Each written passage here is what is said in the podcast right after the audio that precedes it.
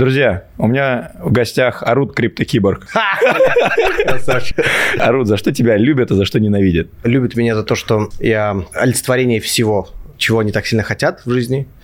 И ненавидят меня за то, что я олицетворение все, чего они не могут. Давай поговорим про мотивацию, вот так немножко откроем. Ты говоришь, почему, что нужен человек, который тебе нужен даст пинок под зад, скажет, куда идти и так далее.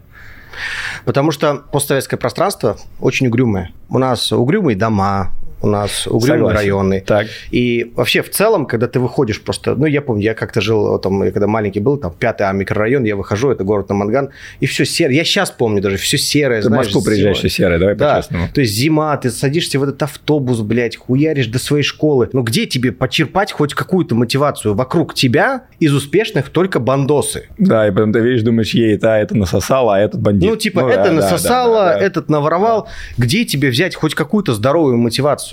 Ее почти нет. И в нашем вообще мироустройстве, вот с нашей стороны этой планеты, не приведено так, чтобы тебе реально позитивно объясняли, рассказывали, что ты можешь все, что через труд, старание, через энтузиазм, который ты сам вызываешь, через проактивность ты можешь сделать невероятные результаты. И именно это сейчас отторгается, потому что для нас это чуждо. Но это придет. Просто нужно больше времени. Давай интересный факт. Вот ты сказал, что, оказывается, не являешься резидентом России, у тебя даже ВНЖ нету. Я даже больше тебе скажу, я никогда в жизни не был резидентом Российской Федерации, никогда в жизни у меня не было РВП, никогда в жизни у меня не было там ВНЖ, ничего. То есть совокупно, ну, может быть, 7-8 месяцев я прожил в России за всю свою жизнь, мне 36 скоро. То есть я приезжал, уезжал, приезжал, уезжал, работал нелегально, но при этом я никогда не был. Это вот как объяснение, почему все говорят, что типа я учился, я не учился. Типа, я, я работал. Ну, да, я пытался там как-то, ну, просто у студентов есть там, знаешь, какой-то вид на жительство. У меня никогда вообще ничего из этого не было. Кайф. И на сегодняшний день даже нет. Ну, оно, может, и не надо, я так полагаю, с учетом всех событий и так далее. Оно не требуется просто. Ну, типа, есть какие-то бизнес-процессы, которые ты можешь решать за счет э, локальных партнеров. И они берут на себя такие обязательства и делают э, ну, со своей стороны то, что должны делать локально. Ну ладно, погнали к мясу. У меня тебе главный вопрос. Угу. Это вообще где бабки в крипте? Причем мне интересно с тобой это разобрать в разном формате. Вот, знаешь, я сейчас был на конфе, я знаю, что там выступал, тем более на блокчейн лайф. Вот самый короткий путь к 20 миллионам долларов, на твой взгляд, капиталу, к личному капиталу. От 20 какого миллионов состояния? Долларов. От, от нуля? Не, не от нуля. От нуля невозможно. Э, очень долго. Давай начнем с более реалистичного. Есть миллион баксов. Что бы ты делал с миллионом баксов, чтобы дойти до, до капитала личного в 20 мультов? Так, ну, а, для начала нужно понимать, что самое сложное от нуля до миллиона Прошли от миллиона до 20 да. гораздо проще, потому что это неизбежно. Ты рано или поздно все равно придешь к этим 20, ну, 10-20 миллионов долларов. Неизбежно. Потому что человек, у которого хватило знаний, яиц, я не знаю, характера дойти до миллиона, а он никогда же не приходит целым. Я Конечно, думаю, сам он приходит понимаешь. только вот так вот. Э. Он приходит по-разному, но никогда нету, о, блядь, 999 миллион. Ну, не существует этого. Я не знаю, у кого так существует. Может, кто хочет стать миллионером на передаче, только это можно так Рублевым. сделать. Да, рублевым. А в целом он, он приходит, у тебя там 700, 800, 600, так. ты ебешься, теряешь, и потом там получаешь какие-то уже деньги после, больше гораздо. Теперь, когда мы говорим в крипте, э, в крипте в целом деньги всегда были. В те времена, когда, э, ой, дайте нам деньги, нам их не хватает, я не помню этих времен даже с 17-х годов. Хорошие проекты всегда выбирали, у кого взять деньги. Да, сейчас просто они больше выебываются. Раньше они меньше выебывали, сейчас больше выебываются. Следовательно, у тебя какая конкуренция? У тебя конкуренция с такими же ребятами, у которых есть миллион долларов, засунуть свои деньги. Что ты можешь предложить? Как ты можешь бутстрапить для проекта то, чего им не хватает. Маркетинг, а, я не знаю, связи, интродакшн, что ты еще можешь делать, контент. Там, в общем, есть несколько вот сегментов, которые ты можешь заполнить за счет своего бутстрапа, знаний, экспертизы. Если ты помимо своих денег даешь там x5-10 экспертизы, ты допускаешься к проекту, к хорошему проекту ну, нужно понимать, где хороший проект, где нет. Мы же уже ну, об, об этом даже и не говорим. Ты должен разбираться, где хороший проект, где почти большой win, а где нет win. Вот ты выбираешь хороший проект, бутстрапишь какие-то дополнительные для них услуги бесплатно, при этом давая им свои деньги. У тебя есть возможность зайти в проект, получить свои иксы через время. Все. Ну хорошо, но ты сейчас говоришь про поиск, условно говоря, проектов на каких-то на плюс-минус ранних стадиях. То есть я правильно понимаю, что Конечно. нет самых коротких путей, на твой взгляд, в том числе твоего там Это самый короткий путь. То есть через инвестиции в иное количество проектов с дополнительной ценностью с своей стороны. Ты просто выбираешь э, самые топовые проекты выбирая самые топовые проекты, ты стараешься в них инвестировать. Инвестируешь по минимуму 10, 20, 10, 20, чтобы посмотреть, где у тебя больше начнет стрелять. Как только ты набьешь руку в этой венчурной истории и получишь реально хороший нетворк, как касается контента, медиа, инфлов, фондов, тогда ты уже будешь иметь skin in the game, и ты будешь иметь какой-то статус в игре, когда уже к тебе начнут приходить хорошие проекты, к тебе будут приходить со сделками. И это самый короткий путь до 20 миллионов. Короче, этого пути ничего не может быть. Ну хорошо, ну тогда мы с тобой говорим про доходность, типа венчурную, ну какую там, x15, x20 за там 3 года? Совокупную? Ну, а иначе как что-то добежать? У тебя мож, могут быть э, 10 сделок, из, них, допустим. В, из них 8 полное дерьмо, но те две делают x20, x30, x50, какая Ну, и мы в итоге приходим... Нет, x100. И ты приходишь не к безубытку, ты приходишь к реально большим уже результатам. 10 проектов не маленькая выборка, потому что классический венчурный бизнес это все-таки 30 проектов минимум, потому что иначе... Да, но мы не в классическом венчуре находимся, а... это криптовенчур. В нем найти 30 хороших проектов по году Почти нереально. Почти хороших. Мы же говорим, представляешь, да. то есть 30 хороших проектов по году. Тебе нужно найти 30 гемов, из которых там, я не знаю, хотя бы 10-20% ебанет. 3-6 проектов супер успешных. Это тяжело. Это означает, что ты вообще везде. Э, ты A16Z. Каким человеком надо стать, чтобы к тебе приходили эти проекты? На вот самом... к тебе приходят такие проекты лично? Вот, а, да, конечно. Ну, не так, что... Смотри, это нет такого, что «Привет, Арут, ты мне очень сильно нужен». Даже на сегодняшний день это бывает очень редко. Но Warm Introduction...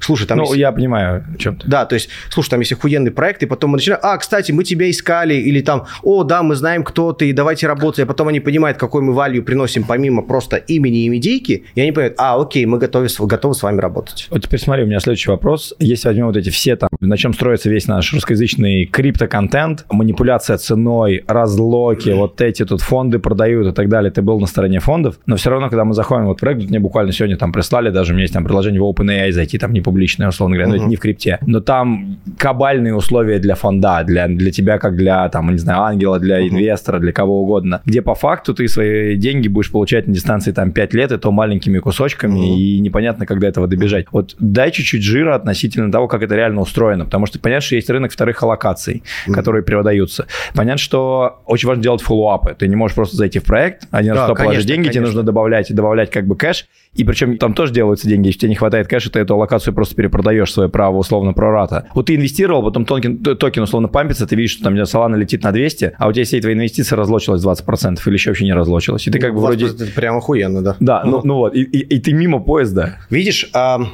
Блять, придется рассказывать внутрянку. Хорошо. Меня возненавидят фонды, хуй с ним. А когда ты фонд, у тебя всегда жесточайший клиф. А сколько клиф тебе клип, клиф обычно? Три-шесть месяцев. Сейчас они уже год, год. начали ну, делать. Вообще, в венчуре вообще, наверное, побольше. Вообще ну, пиздец, понимаешь? Да. Ну, да, в крипте 3-6 И потом вестинг по 25% не знаю, каждый квартал, по 10%. Ну да, там как, у кого как. Окей. У кого по 5% в месяц. Там, я не знаю, ну везде не всегда по-разному. Не, да. не суть, да. И ты как фонд, ты понимаешь, что, окей, у тебя должна быть невероятная вера в фаундера и в проект. При этом KOL Расшифруй. А, лица, принимающие решения. Key... Нет, нет, KOL это лидеры, лидеры А, Key Independent Leadership, все, да. да. Okay. А лидеры мнений, инфлюенсеры, да, да, все, там, я не знаю, Тут блогеры. Ладно. Я извиняюсь там за а, большое количество английского языка, просто мы это находимся в той не индустрии, не может быть без Конечно. огромного количества языка, иначе придется пиздец словами рассказывать все. У них анлок в первый день. Или там в первые три месяца. Минимальный cliff, а, vesting очень мягкий. При этом ты приводишь их всех. Почему проекты нагибают фонды в этом плане, но дают э, волю инфлюенсерам? А потому что инфлюенсеры – это те, кто двигают проект. Фонды дают деньги и дают network, а KOL приносят маркетинговый буст. Он приходит в первый день запуска, я не знаю, до запуска. Это те, кто делают, я не знаю, FOMO, это те, кто рассказывают о проектах, кто создают ажиотаж вокруг вот того, что ты запускаешь. И тебе реально в этот момент нужно, чтобы эти наглые люди, ЧСВшники, были полностью довольны и заработали свои деньги, и они все равно недовольны. Ну давай так, вот они пришли, дали какой-то хайп-буст проекту, угу. ты еще сидишь вообще, ты еще вот сидишь, ты еще в cliff е И сидишь. ты единственное, что ты надеешься, что он так высоко ебанет, что к моменту твоего unlock а он все еще будет на моменте там 10, 20, 30 x. Ну если он ебанул там на 100, допустим. Но ты просто веришь и надеешься. Теперь как ты себя можешь обезопасить? Какие варианты развития событий? Ну, будучи фондом. I have no idea. Uh, везде каждого человека спасает в этом мире смекалка.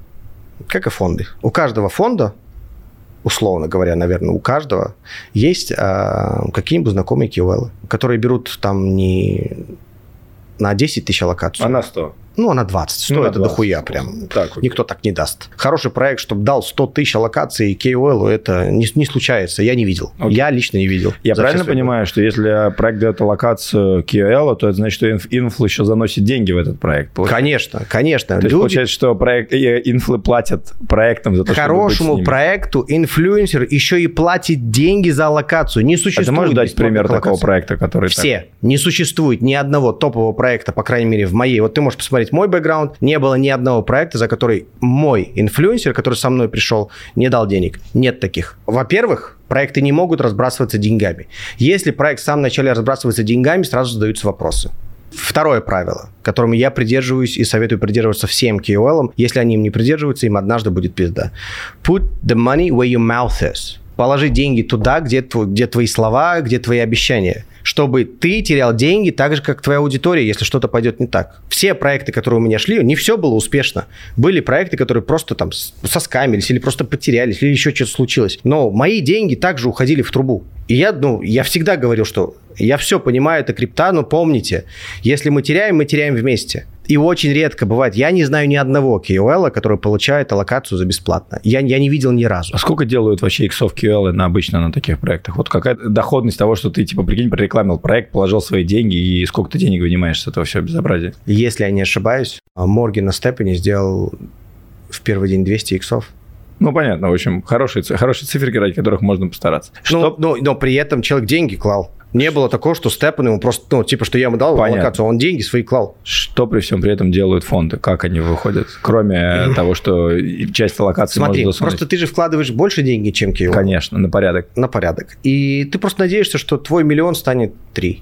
И это охуенно. И мы с тобой приходим к тому, что э, фонд, обычно как выглядит фонд? Он типа поднимается фонд, полтора-два года они инвестируют, Мгм. потом все такие радостные, классные, получают свой менеджмент фи, а потом все Не, бога- это мы говорим про фонды, которые управляют чужими деньгами. Ну хорошо, даже есть своими. А я, потом- ну, я, я говорю только за фонды, Окей. которые управляются своими собственными деньгами. Хорошо, что им собственно деньги. Но, но потом ты богатый на бумаге по факту. Да, прикинь. Ну, да.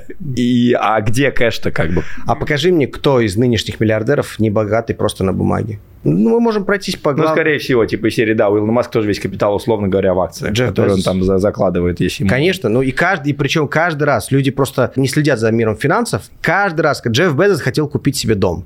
Человек, под- ну, человек, Взял акции, заложил, взял кредит, человек на них купил дом. ебашил столько лет. Он продал акции, не заложил, а продал. ну продал. Столько лет ебашил, поднял компанию, которая была первая, потом вторая. Ну, короче, мультимиллиардер номер один был когда-то. Ты решил себе купить дом за 150 или за 140 миллионов долларов?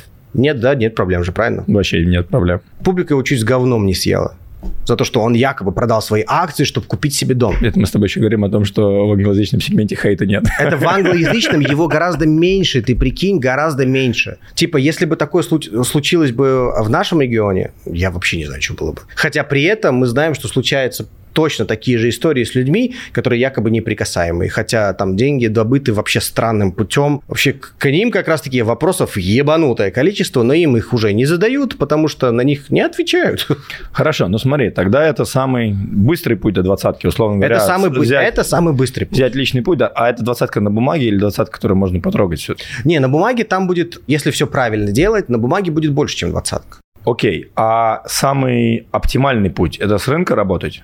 Покупать монету с рынка, например, просто? Оптимальный путь, Оптимальный путь спотовая торговля. Можно ли добежать двадцатки, если просто купить монету с рынка, на твой взгляд? Или Ну, это гораздо Давай более мы, сложнее? мы, мы- мы сейчас можем открыть, давайте там, типа, откроем CoinMarketCap. Биткоин сегодня сколько? 33,5? 33,5, пофигу. 33,5 на данный момент записи этого видео. Миллион долларов биткоин по 33,5. Следовательно, до двадцатки ему нужно сделать 20, их 700 тысяч долларов за биткоин. Реально? В 5 лет? Не верю. Не верю. Не, суть не будет. Не Ну будет вот, не этого. верю, да. Не будет. Так, хорошо. Ниже спускаемся. Номер два. Эфир. Ну, то же самое, не верю. Не верю. А, третий у нас кто там идет? А, Неважно. а, Неважно. Блять, все, там до первой десятки хуй там. И к чему мы приходим? Следовательно, в споте невозможно за 5 лет сделать в X20 первой на десятке большой капитал. X20. Но тебе же где-то нужно разместить свой капитал. А ну, разместишь ты, допустим, в Аптосе частичку денег, ну, там, 100 тысяч долларов. А может он сделать там 3-4X? Может. Оптимизм может сделать при, своем, при своей вот этой вот вовлеченности во весь сегодняшний бизнес и при интеграции OpStack 3-4X? Может. Но мы с тобой приходим к тем же X5, X6 на X5, X6. Спот, спот в 5 лет может делать до 7 иксов. Все. Ну, это, это типа конечное. Это если мы говорим, мы не идем crazy, да? Мы делаем риск, немного ультрариска, умеренный риск. Мы распределяем там свои монеты каким-то образом, хеджируемся и получаем 5-6x. Но это, блядь, 5-6x. Это ну, на самом деле дофига, если Ну, типа, покажите мне бизнес, который делает там, типа, 100% годовых. Вот, вот элементарный пример, знаешь, до начала своей платной академии я все равно активно говорил о рынке, то есть там она же два года была бесплатная, я активно говорил о всех валютах, в том числе и отношении доллара к рублю. Эти видео можно найти, там их, их легко на самом деле найти. И когда там рубль, а, доллар стоил там в районе 55-60 за доллар, я открыто заявлял, что самый простой способ это сейчас купить, потому что будет выше 100. Ну и вот мы приходим к точке, где 100 рублей за доллар. Меньше, чем за год. Какой бизнес приносит, ну, 90% годовых. Никакой. Да, это пизда, это невозможно. Покажите. Ничего делая, ничего не делая, ты мог просто купить доллары. Это самое простое. Подождать, продать в рубли по 100, а то скоро будет там ну, до 130. Я, слушай, я рублю вообще уже не считаю, потому что вот у меня, я тебе говорю, доходность Тинькофф инвестиций 48% за год, но так мне это прекрасно, но есть же целая категория людей, которые до сих пор не понимают, что им нужно сейчас найти способ зарабатывать в долларах. Они зарабатывают в рублях, то есть это обычные люди, которые работают на зарплатах 40, 60, 100 тысяч рублей. Они существуют, их, их много. много. Я прекрасно, я Понимаешь? сам там был пару лет назад. И они в ахуе, они сейчас слышат, о чем мы с тобой говорим, они не понимают, как это возможно. У них в их матрице мира не существует этой возможности, а она есть. Ну, на этом сейчас строится весь инфо-цыганский бизнес в Инстаграм зарабатывай не 40 тысяч рублей на заводе, а, условно говоря, сотку, ведя сторис в инсте. Вот, вот тебе и... Ну, это, это же один из способов заработка, да? Ну, условно. ну, если ты можешь зарабатывать 100 тысяч рублей, там, ведя сторис в инсте, во, но это все еще 1000 долларов. Мой посыл очень простой. А, типа, зарабатывать это не здесь и сейчас. Это просто наша ментальность. Нам нужно здесь сейчас. Какая доходность, какой профит, какая у тебя активная, блядь, я не знаю, какой у тебя активный какой cash flow. Но, блядь, это классно. Cash flow это охуенно, но cash flow должен закрывать твои минимальные потребности. Да и хуй бы с ним. Но что ты делаешь с остатком денег? Потому что настоящее богатство это Только инвестиции. инвестиции. Только инвестиции. Ну, типа, вот, я тут не один такой. Невозможно стать ультрабогатым без инвестиций. Да. Следовательно, мы говорим стать богатым к 40. Ну, хотя бы. Ну, да? хотя бы к 40. Согласен. Хотя бы к 40. Нормально. А, что, целом... подожди, а что для тебя значит стать богатым? Вот для а... меня это капитал 20 миллионов долларов, который, на мой взгляд, меняет путь э, не только тебя, а твоей вообще семьи в целом. Совершенно верно. Но я говорю сейчас не о, о том, как мы это с тобой видим, а о том, как это видит простой человек. Простой человек богатство э, начинается с достатка. А что такое достаток? Достаток для среднестатистического человека на сегодняшний день – это э, дом свой, ну, квартира, не заложена. Не суть, да. да. Ну, или квартира. Не, не в ипотеке. Да. Автомобиль себе, автомобиль там э, супруги, если, если это семья, а дети с оплаченным обучением, и у которых там есть квартиры. В среднем э, мы говорим о капитале миллион-три миллиона долларов. Ну, это, это прям, средний. Это, это прям не средний, это прям много. Ну, 100, 100 миллионов, это прям так, это так пободренько. Ну, блядь. Ты, ты понимаешь, это тоже вот, там... Знаешь, э, люди так, такие говорят, миллион долларов – это дохуя. Вы это... так говорите, потому что у вас нет. Да. Когда миллион долларов станет у тебя на руках, а, во-первых, ты уже будешь инвестировать не так агрессивно, потому что ты уже боишься потерять. Все люди, которые получили свой миллион долларов, это вот это вот бздуны, потому что ты первый раз в своей жизни начинаешь бояться за свой капитал. В 10, 10 тысяч долларов ты не боишься, да и хуй бы с ним, потому что 10 тысяч долларов ну, для многих людей достижимо легко. Это согласен. Но миллион ты уже боишься потерять, ты уже боишься делать какие-то мувы, куда, а что, а что со мной станет? И у тебя уже вот-вот вот 90, 900 тысяч такой, блядь, 10%-то я потерял. И это уже кажется много. Понимаешь? И поэтому для а, вот это та сумма, которую нужно пережить, и тогда хотя бы появляется легкое чувство спокойствия. Но, по моему мнению, меньше миллиарда долларов спокойствия не может быть в этой жизни.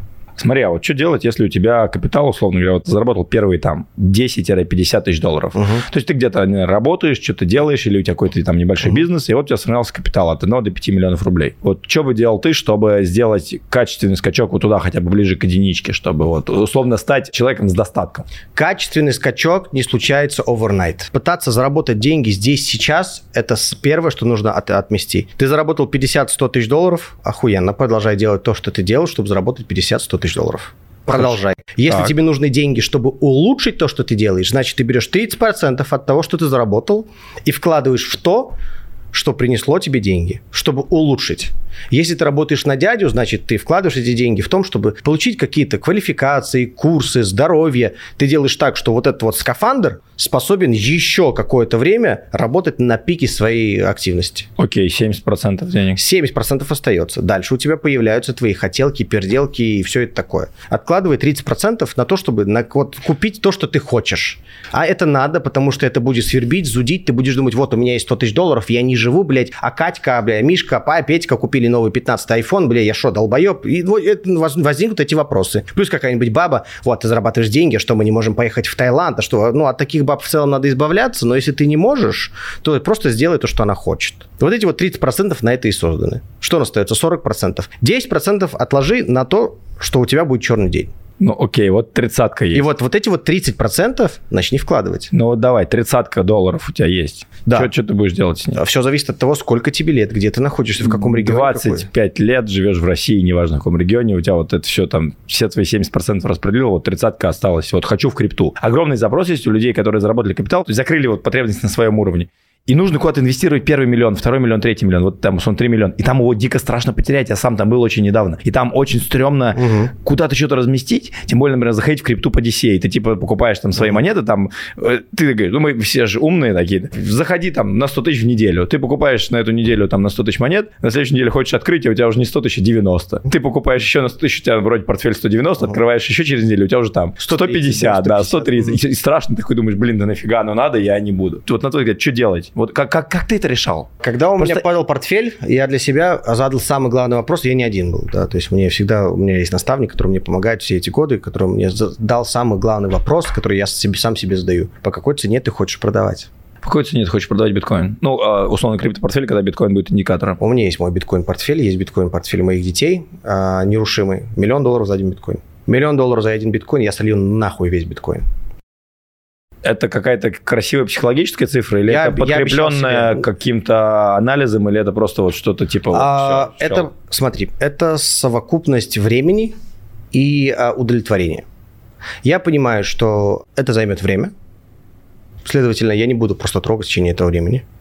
Я сам себе обещал. Плюс удовлетворение, я точно понимаю, что на тот случай, если вдруг я столько раз ошибусь, я столько раз уебусь, я потеряю все, заработаю, потеряю, стану нищим. Я открою свой кошелек, и я опять охуенно богат. Все. Но при этом я уже все пройду, все наемся, все посмотрю, все получу, все попробую. И это моя подушка безопасности.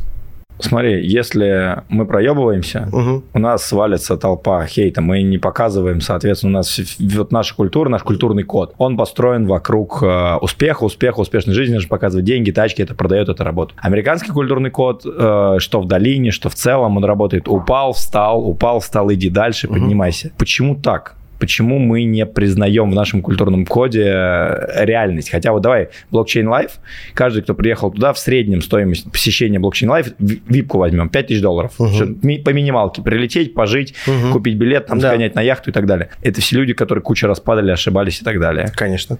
Каждый из нас. Но в медийном пространстве, как только мы ошибаемся, ты, да, мы мудаки, типа, ничего не получается. Ну, почему? Я рассказывал о своих потерях, но их воспринимают... Как... Они не залетают, они никому не нужны. И, ну, да, люди почему-то думают, что это, во-первых, сказки, Типа ты ничего да? не терял. Да, типа я ничего не терял. Ну, типа, где бабки тогда? Странно. Вообще, в целом, а, история о поднявшихся людях это пока что новая история, потому что нашим странам не так много лет. Ну, сколько с момента разрушения Союза? Да нет, я с тобой согласен, здесь даже можно не обсуждать. Потому что вот я был в Америке, они не знают, вот я говорю, 5 месяцев в Америке, им вообще пофигу, они живут, у них это все куча лет уже все расцветает. У нас только мы период проходим. У нас любят блудных детей. А блудных детей это история из грязи Ну, князя? типа, нет, это знаешь, типа, я ошибался, я каюсь, типа, ну, типа, как кающую голову, но меч не сечет. Вот, вот это вот, блядь, у нас присутствует. Да простите меня, я был неправ, я ошибался, я потерялся, возьмите, пожалейте меня. У нас обожают жалеть, у нас обожают смотреть на все свысока. Типа, человек оступился, ну, вот. Именно поэтому у нас так классно относятся к Павлику наркоману. Это вообще феномен. Ну, так, так много кто такой же, он же такой не один. Именно так легко, так хорошо к этому относится, потому что есть способность в своей Бля, меня захейтят за это слово. Это позволяет многим людям в их никчемной жизни обрести смысл и почувствовать, что они выше кого-то. Если ты смотришь на кого-то с высока. Когда ты смотришь на кого-то, кто оступился, когда ты смотришь на кого-то, кто реально находится в яме, в грязи, кто реально живет буквально на грани своих принципов или уже переступил все эти а, принципы, многим людям это помогает чувствовать свое превосходство, чувствовать, что их жизнь не такая хуевая, чувствовать, что они не такие уж и а, лузеры. Они сидят, вот представь, э, картина же очень простая. Сидят они на своем диване застранном, блядь, на котором кошка ссала два раза, блядь, по-моему, только в этом, только сегодня. Он порванный, блядь, перекрытый двумя одеялами. У них там телевизор, который они купили, охуенно большой в кредит, понимаешь? В кредит, да? Да, да, да. Они сидят, смотрят и понимают, что, слава богу, что я купил в кредит-то позавчера, потому что тогда, блядь, там стоил Курс там, доллар, да, 90. чуть 90, а сегодня, ебать, я выиграл на этом телевизоре, нахуй, понимаешь? Они сидят, у них там 40 квадратов, там ипотека, понимаешь, в которой они гордятся, и на самом деле, ну, типа, я рад, что у людей есть свое жилье, потому что, ну, типа, у меня там в детстве его не было. И я искренне уважаю тех, кого, кто берет ипотеку ради того, чтобы иметь свою крышу над головой. Я рад, что у вас так. Не, ну, типа, не ебите себя за то, что там вы выплачиваете проценты такие тяжелые. Это, в конце концов, свое жилье и базовые потребности нужно закрывать. Ну, вот, а, вот он сидит там, знаешь, ипотека у него, и там жена приходит и говорит, блядь, ну, там, условно, Николай, ну, ты хули ничего не делаешь, ты заебал. Ну, посмотри вот этот вот, смотри, какой он там блогер. У него там кулинан, блядь, у него там, я не знаю, ламба, а ты, блядь, здесь сидишь. Он говорит, да чё ты, он, блядь, наркоман, а он пиздобол, блядь. И потом смотрит, а вон, посмотри, Пашка, и они переходят там на Пашку, а Пашка, блядь, в рехабе третий раз, блядь, понимаешь? И у него все в жизни сразу успокаивается. И все, что у него начинает, знаешь, сопротивляться вот здесь внутри, перестает сопротивляться. Мозг делает свою славную работу. Он не хочет работать, он ленивый, у него есть паттерны отработанные, он не хочет новые нейронные связи. Так устроен наш мозг. И он дает сигнал, успокойся успокойся, ты лучше. Посмотри, там, типа, у тебя вон крестик на шее ты, ты религиозный, ты вон, у тебя вон семья, ты не гей, понимаешь, вот такие вот какие-то такие-то объяснения, которые позволяют ему обратно приземлиться в его комфортный мир, в котором его ничего не терзает, ни мысли о том, что он никто, не какие-то там, я не знаю, противоречия у него внутри в душе не возникает, понимаешь? Знаешь, что прикол, что многие там были, особенно из тех медийных, кому мы видим, ты сейчас посмотри медийку, ты, наверное, лучше меня ее даже знаешь. Там единицы, у кого там классическое хорошее образование, богатые родители и так далее. Ну, сути, да. все, чем мы видим, это как раз таки кто-то поднялись. У меня просто, а что делать-то? Потому что мы нарисовали такую карикатурную картинку. Да, когда она как бы, и она вот, я даже сижу улыбаюсь, что с одной стороны карикатурная, mm-hmm. с другой стороны, да. реально. Потому что я приезжал там к ряду друзей из регионов, такое, да, есть. Что делать-то? Вот это тот пинок, о котором ты говоришь? Вот твоя миссия, например, yeah. Э, распинать этих людей, потому что мне это супер, то есть близко. Моя концепция, подними жопу, иди, давай, делай. Но я думаю, что это моя жопу. миссия. Я думаю, что это моя миссия. Она сложная. Она не может быть легкой. Я взялся раскачивать э, и рас втаскивать людей с большим количеством ограничений, комплексов, такие же, как я. Я-то знаю, я же тоже там был. Я же понимаю, какую работу мне пришлось когда-то проделать с самим собой. Но у меня было слишком много травм детских. У меня не было варианта там оставаться. Если бы я там остался, я бы просто умер. В какой-то момент моей жизни у меня было ощущение, что оста... если я остаюсь здесь еще немного, я скинусь нахуй с окна. Я не должен, потому что это не мое место. У меня вот такие были ощущения, как вот там, мне было там 19, 18-19 лет, знаешь, у меня вот эти были ощущения, когда я понимал, что все так плохо, что если это еще чуть-чуть продолжится, мне пизда.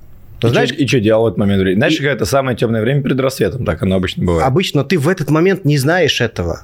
Это твое чуть ли не первое настоящее темное время. Потому что ты вот только вышел из детства, которое не было вообще детством. Знаешь, у многих детство есть беззаботное, где ты там проходишь детство, не думая о том, как похавать, потому что ты знаешь, что за тебя это решат. У меня такого детства не было. Не было детства, не было дня, когда я не задумывался вместе с мамой, как нам дальше жить. Не было дня, чтобы я э, с момента, там, когда мне было 8 лет, не был со взрослым партнером который также сопереживает, что, блядь, делать дальше, понимаешь? Ну, типа, и вот с тех пор, но это все еще детство. Понимаешь, у тебя живой мозг, ты отвлекаешься, ты играешь там, и у тебя окей с маленькими вещами. А тут появляется уже тот возраст, где ты, ты же становишься мужчиной, и тебе, ты становишься единицей, которая должна создать семью. И ты понимаешь, что ты не та единица. Ты тот человек, за которого должна выйти замуж девушка? Нет. Ты не способен ей дать опору, столб, фундамент, ты не в состоянии. Ты сейчас являешься грязью на планете. И что ты делал? Тебе приходится отталкиваться тебе приходится делать невозможное. Даже тогда, когда никто в тебя не верит, ты продолжаешь верить в себя. Объясняя только одним словом. Надо. Надо. Обязательно. Иначе тебе пизда. Ты обязан. Сам себе. У тебя есть обязательства перед самим собой. И ты ебашишь. С верой вслед в светлое будущее я улыбаюсь, потому что я это, вот у меня там команда себе такую же философию толкаю, uh-huh. что типа, есть надо, мне еще дедушка говорил, нет такого, как не хочу, есть такое, как надо. Конечно. Хочу пусть для женщин, Слушай, они имеют право. Ну вот, но при всем при том мы сейчас видим вот эту культуру, некую сопляжуйство, которое сейчас просто везде, у каждого второго там депрессия, что-то происходит, uh-huh. мусолится вся эта тема с выгоранием. Знаешь, на удивление, я думал, это в России, а в долине таких восторженных в Сан-Франциско оказалось еще больше. Ну, конечно. Я был на ивентах, они они вот натурально сидят, и 40 человек обсуждают, кто когда хотел повеситься. И это какая-то другая грань, когда у тебя в жизни все хорошо, и тебя потом накрывает какая-то депрессия, я не знаю. Но когда ты такой вот, типа, там, 19-летний, тебе надо двигаться вперед, вот что делать? Вот все херово. Просто продолжай делать свое дело, и, и я не знаю, вот какой-то практический шаг. Потому что мы сейчас, знаешь, как бы, мы говорим, типа, окей, встань, иди, делай. А вот, вот что вот бы ты делал сейчас? Вот Хорошо, со своего опыта. Объясню самым простым, вот, э, про, про, про, про простым примером. Вот ты проходишь, ударишься об стол мизинцем. Постоянно бьюсь. Бьешься. Сколько времени ты паришься о том, что у тебя ты ударился об стол? Четыре секунды. Бьешь, ругаешь стол, винишь себя, Нет, что ты конечно. неправильно пошел? Это твой выбор, правильно? Конечно. Боль временная. Ну, ударился, Правильно? рассказал и пошел дальше. Боль, потому что она временная. Страдание ровно столько, сколько ты выбираешь страдать. Предавали тебя когда-нибудь? Постоянно. Вечно. Ну, не постоянно, но регулярно. У меня раз в год Ну, вот, случается, Да, такое, было жестко. Да. Долго страдаешь? Слушай, обычно не страдаешь. С годами меньше-меньше, правильно? Начинаешь просто думать, что, что с этим делать, и идешь дальше. Первый Типа, вопрос, что я сделал не так? Задаешь все вопросы себе, правильно? я- Кстати, правда. Здесь, Да. здесь я согласен. Всегда. Вот это, это потому, что ты адекватный. Не потому, что ты просто гондон или приживатель, или просто какой-то слабак. Слабаки говорят, он виноват, не я. Сильные люди задают один вопрос, и этот вопрос задают только зеркалу. Как мы изменим завтра? Потому что только человек в зеркале может это сделать. Все, нет другого человека на этой планете. Ты сильный человек? Очень часто. Я сильный тогда, когда я понимаю, что вчера не имеет смысла, завтра еще не определено, все, что есть, это сегодня. Что мы с этим будем делать? Вот тогда я сильный, я в контроле. Но я бываю и слабым, когда я э, позволяю себе сгрустнуть, э, пострадать, попереживать, пообвинять себя, судьбу, жизнь. Это происходит не часто, но это тоже происходит. Или когда я ухожу, а, там, я не знаю, просто в загул. В этот момент э, ну, проявляется слабость. Тебе сейчас 36 лет. Будет 36 января. Будет 36. За эти 36 лет за что тебе стыдно? Одна вещь самая большая. Я изменял жене. Какие выводы сделал? А, хм, оно того не стоило. Нету того количества женщин, которое бы закрыло ту дуру, которая закрывается не женщинами. Раскрой. Из-за того, что моя мама а, всю жизнь пыталась быть а, папой и мамой для меня, она не давала ту самую а, материнскую ласку. Ну, знаешь, обнять, поцеловать, потому что она понимала, что мне нужно вырасти взрослым, сильным мужиком. А типа, а сюсюкаться со мной нельзя. Я думаю, ты за это благодарен все равно. Конечно. Я благодарен ей за все, что у меня есть в жизни. Но это не отменяет того факта, что это породило другие пиздецы в моей жизни, понимаешь? И мне просто не хватало внимания ласки.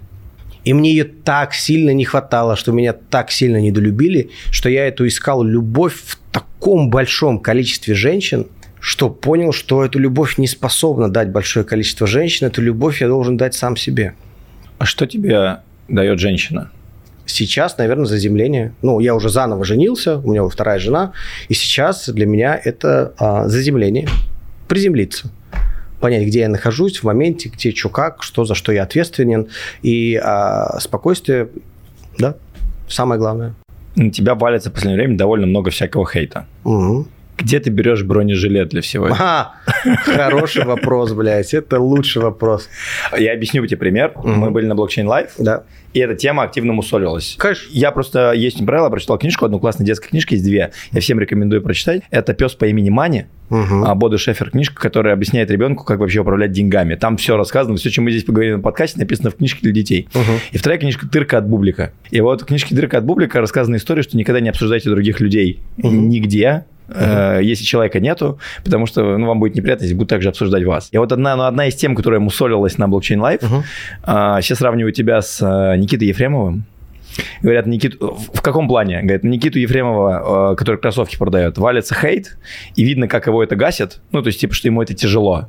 А на тебя валится хейт, и тебе как бы пофигу, ты в бронежилете. Где бронежилет?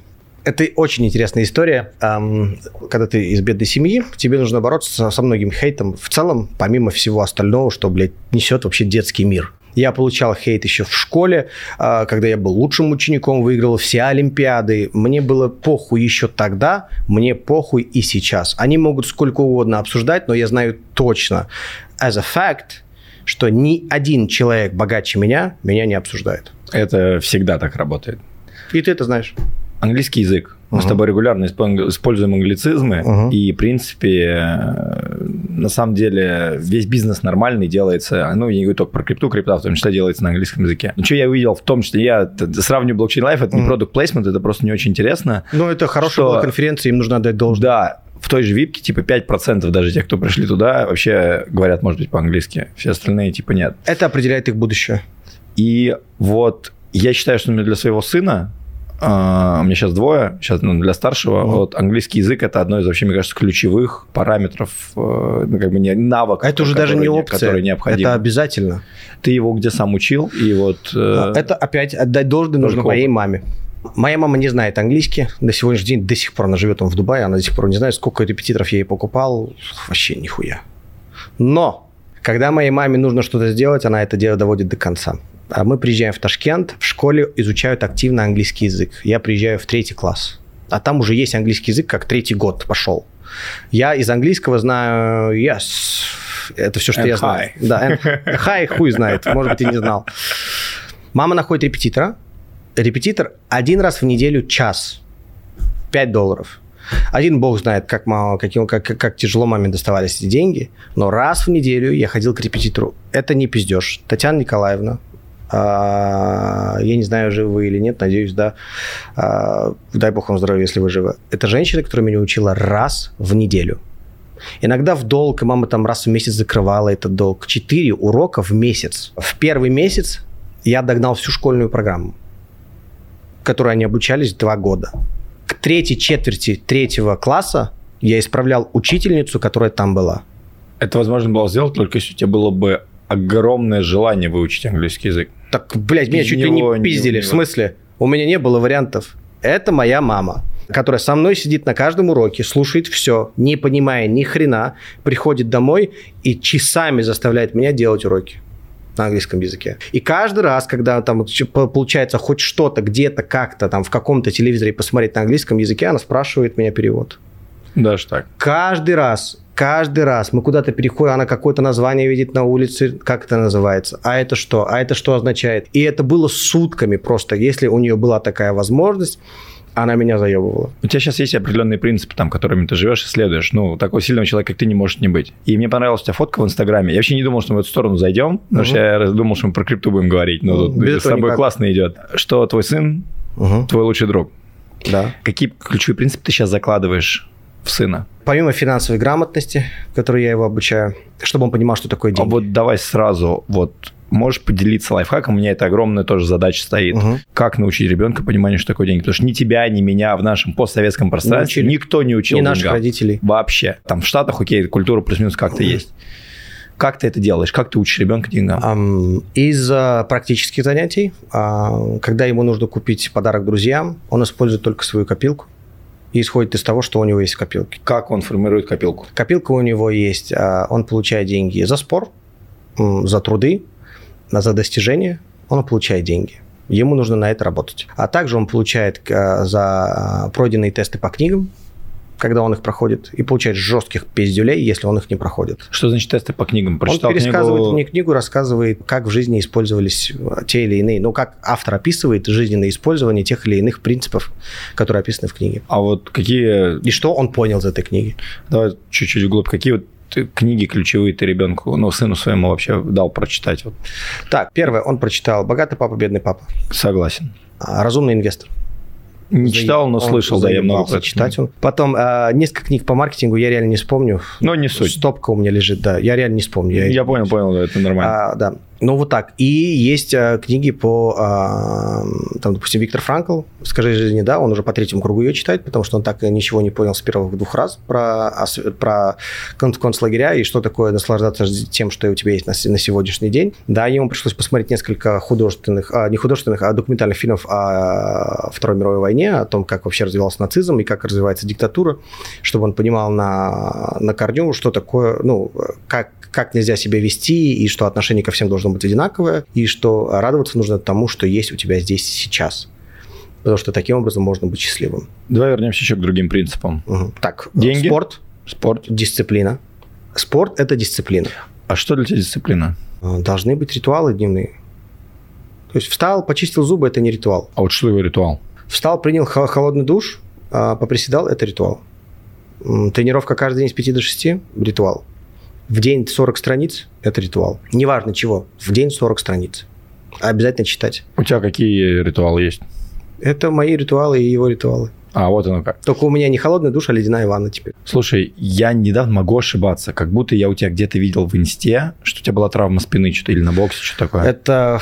Может быть, я ошибаюсь. Ты нет? все правильно сказал. Смотри, мы находимся, а вот если отсюда выйти, вот слева Orthopedic and Spine Hospital. Видел? Я, э, я в другой хожу, я понимаю. Ну, я знаю, что здесь... Мне здесь сделали операцию на позвоночник. Вот здесь шрам, вот, я не знаю, видно его? Вот. Угу. Где он? Не могу найти. Ну, не суть.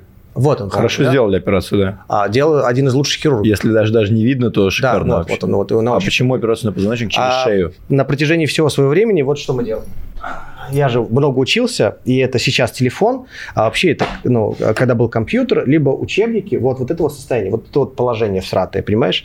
И ты находишься вот в этом положении, у тебя ну, привыкает организм, вот, позвоночник вот к этому. И а вообще тебе нужно выпрямляться, то есть нужно вот эти упражнения Конечно, делать, да, а да. я этого не делал. И начал жесткие нагрузки. Я вообще всегда спортом занимался, но вот а, в январе начал жесткие нагрузки. Я начал курс а, фарма и жесткие нагрузки на свое тело. И в какой-то момент просто тело не выдержало. Два позвоночника, шестой и седьмой, а, сдвинулись и зажали нерв. Cervical spine. И вот, вот эта вся часть я просто не мог ни жить нормально, ни есть. Я сбросил 7 килограмм, 6-7 килограмм. Я не мог нормально спать. То есть я засыпал официально, да. То есть я засыпал а, примерно 6 таблеток а, лирики, 4 перед сном и 2, как только проснусь, через 2 часа, чтобы уснуть. Как просыпался, 4 таблетки трамадола. И в течение дня либо таблетка, либо на неделю просто одеваешь а, морфиновый пластырь, чтобы заглушить эту ебучую боль, которая была. А когда это было все? это было а, июнь. С июня по июль. Просто ты, по-моему, в этом периоде как раз был медийно активен, и даже ничего не, не было заметно. Я вот если бы не Я пост, работал. я бы и не сказал бы, даже, я что работал, что-то произошло. я да. работал. У меня даже есть э, видео сразу после операции. Мне похуй, я работаю всегда. Если я работаю, значит, я еще не умер. Если вы видите, что я не работаю, значит, я умер. У меня не депрессия, я просто сдох. Вот и все. Если меня нету, значит, ну, типа, либо у меня сдох телефон, либо я сдох. Я всегда работаю, это то, что мне помогает справиться со всеми своими тараканами или жизненными проблемами. На чем у тебя сейчас фокус? Из Ключевой, работы рабочий, или конечно. по жизни? Рабочий. У меня есть несколько проектов, которые э, я еще даже не озвучивал, и я хочу из них сделать очень большие, большие проекты. Это медик или крипта? Это крипта. Медийка идет сама по себе. С точки зрения крипты, что ты делаешь, вот если не раскрываете проекты? Вот вообще, вот ты и крипта, это сейчас про что? Спотовые инвестиции, большая часть в споте. Это как? Это некий как бы cash flow бизнес, который ты просто берешь часть денег и в кайф вкидываешь Купил, в спот. положил, У меня это просто занимает, положил. типа, там вот мы обсуждали что-то 3-5 минут в неделю, ну, 5 минут в неделю. Ну, у меня это занимает так же примерно. Просто уходит и все. А, но я же еще и веду академию, где я обучаю ребят, и я разбираю их портфели, а, рассказываю о том, как устроена экономика, веду стримы, разбираю а, там некоторые кейсы определенные, да, крип- криптовые, разбираю там, я не знаю, монеты, кто, ну, какая монета куда пойдет, показываю уровни, пока еще ни разу не проебался. Какой тренд вообще сейчас ты видишь в крипте? Вот какой, что сейчас, что сейчас трендит? Потому что, знаешь, как бы каждый... И, и мне интересно, что ты думаешь насчет не только сейчас, возможно, следующего булрана, за счет чего все это будет происходить. Потому что мы видим, что каждый раз вот какой-то новый нарратив залетает, Мгм. и это является двигателем всего. И все хотят, хотят узнать этот нарратив заранее. Я знаешь, что могу сказать? Я вот, меня выкинуло... Я крипты сам коснулся не так давно, в 2017 году, когда я, знаешь, поддался общему хайпу, что-то по телеку увидел, Мгм. что говорят про эфир. Мгм. Я летом еще зашел, купил эфир. Потом мы начали делать проект, мы сделали проект, и в 2018 году меня высадили, когда биткоин с 6 тысяч ушел на 3, меня просто высадили. Я забил на крипту на полтора года. И в 19 я помню, я позвонил Сереге Медведеву, он еще в Coin Телеграф работал или где-то еще, говорит, слушай, какой тренд вообще в крипте, что происходит? Он говорит, DeFi, DeFi мы там, DeFi, DeFi, посмотри. Я говорю, ну хрен хоть DeFi. И потом все, ты знаешь, все улетело, и дало иксы, и все хайпануло. Может быть, ты сейчас что-то видишь, что можешь поделиться? Будет, я думаю, что несколько трендов, будет какие-то основные тренды и несколько таких, знаешь, ярких вспышек. Я думаю, что Optimistic Rollup, все, что с этим связано, будет стрелять, потому что все ставки, которые там Виталик делал на ZK, просто пока не готовы к этому булрану. У меня не хватает экспертизы, чтобы поддержать этот разговор в формате. Можешь мне пояснить, что такое Optimistic Rollup и что такое ZK Rollup именно вот простым да, языком? Совершенно простым языком. Это вообще мое самое любимое. Так, э, давай представим, что э, блокчейн является магистралью. Ну, вот как шейк. Кайф. Вот у нас шейк, да, да. Шейк вот. да. И разные интерчейнджи, да, это разные блокчейны вокруг. Вокруг okay. себя, да. И вот один, который вот едет, это как раз-таки вот uh, Layer One. Так, принято. И вот если туда пускаются, там, допустим, машины, вот все машины, которые едут, это как раз-таки транзакции блокчейна. Они идут одни за другим, знаешь, одни за другим. Есть там всякие там проверочные, знаешь, такие будочки, которые проверяют и вот на Optimistic Rollup, на этой проверочной будочке не проверяют. Едет такой большой грузовик, в котором, знаешь, загружено очень-очень много машин. И он вроде занимает не так много места, как займут все эти машины на дороге. И таким образом он там э, большое количество транзакций, не занимая очень много места в блоке. Просто так вот проводит. И в Optimistic Rollup никто ничего не проверяет до тех пор, пока не возникнут вопросы к этому грузовику, его просто вот так вот вывезут, перепроверив все транзакции. То есть поэтому он называется оптимистик, то есть оптимистичный. А, то есть мы по умолчанию доверяем. По умолчанию доверяем. Прикольно. Если так. что, проверяем. Да, то есть есть системы, которые мониторят транзакции, если что, проверяем. ZK. Приезжает грузовик на пост, каждую хуйню в нем проверяют, абсолютно все, каждую машину, марку, я не знаю, дату, все абсолютно. И только после этого эту штуку отправляет, не передавая информацию никуда. То есть это все, это все еще анонимно. То есть вот, вот проходит и там дают какую-то бумажку, там, допустим, там, не знаю, на ней, на, на ней написано там XX11. И это означает, что вот, вот эта вот транзакция, полностью проверенная. Не говоря при этом, что ты в этой транзакции да, там отправил там столько-то там долларов туда-то, там, знаешь, какому-то Ване, Ваня отправил Маше. Эта информация не раскрывается. Но а, раскрывается, что вот в этой транзакции вот, вот такая вот, вот цифра, и она просто должна соответствовать на другой стороне. А вот теперь вопрос. Классное объяснение этих технологий. Надеюсь, просто объяснить. Вообще шикарно. Mm-hmm. Мне кажется, лучшее объяснение вообще технологий, Спасибо. которое можно было сделать. Спасибо. Практическое применение этих технологий где, в каком секторе? А, смотри, есть же триллион блокчейна, который да, классика. с тех пор, как вообще вся эта хуйня началась, так и не решили. Виталик ее пытается решить, там, я не знаю, а, Сандип ее пытается решить. Потихонечку все-все-все, и каждый дает свои собственные решения. И вот как раз-таки Optimistic Rollup на сегодняшний день, а самое лучшее решение – это OpStack, принято как, ну, я бы не сказал золотое сечение, но как стандарт качества. Почему я так считаю? Потому что у Бейза, есть их блокчейн Base, он сделан на OpStack. Не на каком-то там полигоне, ни на чем, OpStack. BNB Smart Chain, да, Binance Smart Chain перешел на OpStack. У них даже есть там отдельная секция, что они переходят на OpStack тоже. Маги – это новый блокчейн от A16Z, Андерсон Хоровиц. У них есть новый блокчейн, Маги. Там еще не обещают ни монеты, ничего, хотя у нас вот команда уже год, как там что-то там ныкается, тыкается, может быть, чуть меньше. Там тоже все делано на OpStack. И очень много всего переходит на OpStack. То есть мы понимаем, что основные игроки перешли на OpStack это получается стандарт качества в расширении, в решении трилеммы блокчейна. Это мы говорим и о транзакциях, и о там, я не знаю, и о решениях, которые будут там на всяких дексах, и все-все-все-все, что касается расширения, будет использовано с помощью нового решения OpStack. И все, что будет на нем, сделано, то как раз-таки будет э, стрелять. Все, что вот в рамках вот, вот этого вот нарратива Optimistic Rollup. Но все это нужно для того, чтобы блокчейн как минимум внедрять все больше там количество индустрий. Вот какие uh-huh. индустрии подвержены максимальному внедрению блокчейна? Объясню просто пример. Uh-huh. А, вот мне классно объяснили на яхте с Уолл-стрит в Нью-Йорке мы плавали. Uh-huh. Он говорит, прикинь, займы между банками американскими сейчас всеми uh-huh. занимают 4 дня и отправляются по факсу. Uh-huh. Вот мы типа, вот мы блокчейном решаем эту задачу. Вот очень понятно. А вот очень классно все, вроде и просто, и понятно, но какую конкретную проблему вот это все решает? Ну, во-первых, в том числе и эту тоже. Да? Так. То есть представь, что а мы с тобой находимся в одной, допустим, цепочке банков. Финтех в итоге. Финтех. Финтех всегда, сначала финтех. Блокчейн – это деньги? Я имею в виду блокчейн это финтех, это вот блокчейн это в большинстве своем про финансы. Блокчейн – это про финтех. Это про финтех. Блокчейн – это про финтех, про базы данных. Блокчейн – это про логистику, про внедрение в, в supply management. Блокчейн – это про страхование. Блокчейн – это про документообороты, про то, чтобы все хранилось на блокчейне. Вот, допустим, вот мы находимся в этом прекрасном городе, и в этом городе есть Dubai Land Department. И вот в Land Департаменте все на блокчейне. Это прям уже факт. Это факт. Это, это работает. Это работает уже давно. Окей. Еще с прошлого был рано. Окей. Лейбр контракты. Все на блокчейне. Здесь же в Ministry of Labor, Labor контракты на блокчейне. То есть, когда мы говорим, что как э, Дубай развивается, Дубай вот на самом деле из-под полы вот под столом развивается все прям невероятными методами, невероятными скоростями. Мы просто этого не замечаем, но очень большой документооборот уже перешел в блокчейн, он необратим. Объясни, где ты черпаешь вот эту всю информацию. Вот, например, как ты понял, выстроил эти логические цепочки, сколько потратил времени, может, как с кем-то пообщался, чтобы вот сформировать вот этот тренд относительно оптимизма. Потому что твоя стратегия инвестиционная в крипту, uh-huh. ну, условно говоря, реально занимает 5 минут. Я типа там выбрал там энное количество монет uh-huh. и погнали инвестировать. Но чтобы быть в контексте, чтобы понимать, все это происходит, нужно где-то как-то черпать информацию инфу? Ты ее где черпаешь? Самое большое правило всего на свете – куда идут деньги. Куда идут деньги, там в ближайшее время будет развитие. Как понять, куда идут деньги? Как увидеть? Вот обычному человеку не видно, куда идут деньги. Ну, есть же платформы, на которых все инвестиции видны. Например, ну, типа... Crunchbase? Ну, Crunchbase, э, Base, Dropstop, да, там Token Suit, там, э, как Token Terminal. Очень много же там сайтов, на которых видно все, кто куда вложился. Okay. Поэтому еще много-много. То есть мы, мы, я могу там предоставить список, чтобы просто Нет, можно было давай, прикрепить, да. чтобы люди следили. Да. Классное правило. Куда идут деньги? Следуй за деньгами. Да. Куда идут деньги, там развитие.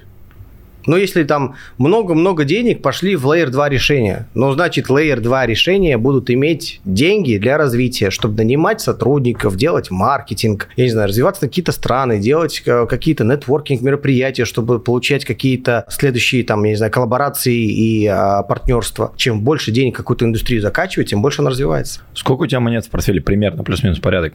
Больше 10, меньше, там, 10, 20, 5? Оптимизм, Aptos, Agix, Ironfish, биткоин, эфириум. Ну вот до 8. А, до 8. Слушай, это просто интересно, почему их не 20, условно говоря? Может быть, странный вопрос. Просто я обычно общаюсь, угу. и чаще всего портфель как раз состоит довольно большое количество монет. Ну, потому что они, блядь, надеются на то, что какая-то из них ебанет много иксов. Да, но я прикидывал в Excel, как будто бы вот стратегия 4, 6, 8 монеты гораздо более интересна, Конечно. потому что она более Конечно, понятная если ты выбираешь gem ы, ну, типа, ты нивелируешь риски таким образом, ты делаешь хеджинг. То, что они делают, они думают, что они таким образом хеджируют, но это хедж, хедж не так выглядит хедж выглядит, что ты часть, про процент своего портфеля на минимальный риск, процент на максимальный риск и процент на умеренный риск. Но у тебя не может быть 20 монет, потому что у тебя маленькое количество денег становится. Если даже что-то стрельнет, у тебя там так просядет, что ты охуеешь. Поэтому ты выбираешь небольшое количество гемных монет до 8. И у меня не больше 8 монет. До 8 монет. А как у тебя стратегия ликвидации портфеля? Когда ты будешь выходить? Есть какая-то отметка? Ну вот смотри, у меня а, стоят уровни на каждых монетах. Я обещаю себе всегда на этих уровнях продавать. Мне похуй, что будет дальше. Я продаю, с собой договариваюсь, я продаю. А вот это, что значит, с собой договариваюсь? Это из серии, когда, чтобы не испытать фома? Конечно. Мой самый большой фома в жизни случился, я, я чу, вот, вот тогда я ощутил, что такое депрессия. Я покупал BNB, ой, господи, дай мне в памяти, я уже сейчас не вспомню, по 25 центов, да, по 25 центов вспомнил. Общая сумма инвестиций, короче, было миллион BNB продавал по доллар 30 и думал, что я ебанутый просто инвестор. Я топ, я король, я, я эту планету верчу. С тех пор, как я продал по доллар 30, мы все знаем, сколько я не открываю больше BNB и ни разу не покупал его, кроме как для транзакций. Я не могу, я смотрю на него, мне больно. Теперь у меня вопрос. Я много общаюсь, я знаешь, как я решил проблему? Ну, то есть у меня задача добежать до капитала 20 миллионов. Mm. Я пригласил 10 человек, спросил, как это сделать. Mm-hmm. Мне говорят, ну вот у тебя есть путь ранней стадии проектов, то, о чем мы с тобой поговорили, mm-hmm. и монеты с рынка, условно mm-hmm. говоря. Покупать, э, формировать портфель по DCA и mm-hmm. выходить. И все, с кем я общался, обычно вышли во всех своих инвестициях от 2 до 4 иксов. Так это стандарт. Вот что это за мифическая такая цифра, которая никого больше... Ну, есть кто, знаешь, типа забыл вот а серии про кошелек. Это не считается. Случайно, это не считается. Но все почему-то разумные инвестиции, которые вот именно иксовые, они почему-то всего от 2 до 4 иксов. Потому что 2 икса это много. Особенно от миллиона 2 это, это много. От 10 тысяч долларов, 20 тысяч долларов ты уже понимаешь, что ты сделал деньги. Это первый момент, когда 2 икса – это первый момент твоего. Ты думаешь, так, ты уже, ты уже начинаешь переживать, куда пойдет дальше. Ты продаешь. Когда что-то ебануло в 2 икса на твоих глазах, думаешь ли ты, что оно пойдет на 100 тысяч? Да, конечно, сейчас уже находясь какое-то время в игре, ты уже понимаешь, кто куда пошел. Вот у меня, допустим, есть лайткоин, я забыл. У меня есть лайткоин. Я смотрю на него, я его покупал а, там, и по 5 долларов я его было, было время брал там в свое время, и по, там, а, и по 25, там, и по 30 долларов, и по 66 я покупал. Короче, я смотрю, я понимаю, что у лайткоина 300 долларов его пик. Я в него верю, я его изучил, я сделал анализ, меньше 300 я не продаю. Все. После 300 меня будет трясти. Часть я продам на 300, часть оставлю. Вот и все. А как, выгля... как выглядела депрессия у Арута? Ну, это было... Все, все думают, что самое страшное, это когда ты потерял деньги, но я думаю, что самое страшное – это э, страх недополученной прибыли. Как ты себя ебешь за это, так ты ни за что себе не ебешь. Объясняю ситуацию. Я выхожу по доллар 30, и он уходит на 45 центов. У меня даже есть, по-моему, мое старое сообщение, гневное сообщение. Я тогда был еще совсем молод я пишу в группе BNB, get your shit together, Binance, what the fuck is going on? Мне там, как ты так можешь писать, это нормально, что все падает. Меня там прям захейтили жестко, я такой, ну ладно. У меня были деньги, я думал, закупиться, не закупиться, думаю, похуй, я красавчик. И происходит много чего, много чего, много чего. И тут в какой-то момент я понимаю, что 200, 300, 400, 500 миллионов долларов предположительно могло было быть не будь я таким жадным гандоном по отношению к BNB. Но это миллион триста долларов. Это уже был миллион триста. Что я мог с собой поделать? Видит Бог, я был слаб. Сколько раз я себя винил в том, что я мог спокойно 500 миллионов долларов сделать только, только на BNB, до сих пор, когда я смотрю на Binance, я до сих пор не перевариваю CZ. Ну, типа, я уважаю, я понимаю, что он много чего сделал, но внутри я все еще вот это вот ненавижу себя за то, что я продал тогда. И через эту призму ненавижу весь Binance. Друзья, мы закончили. Занимайтесь тем, что вы любите, потому что то, что можете сделать вы, не сделает никто.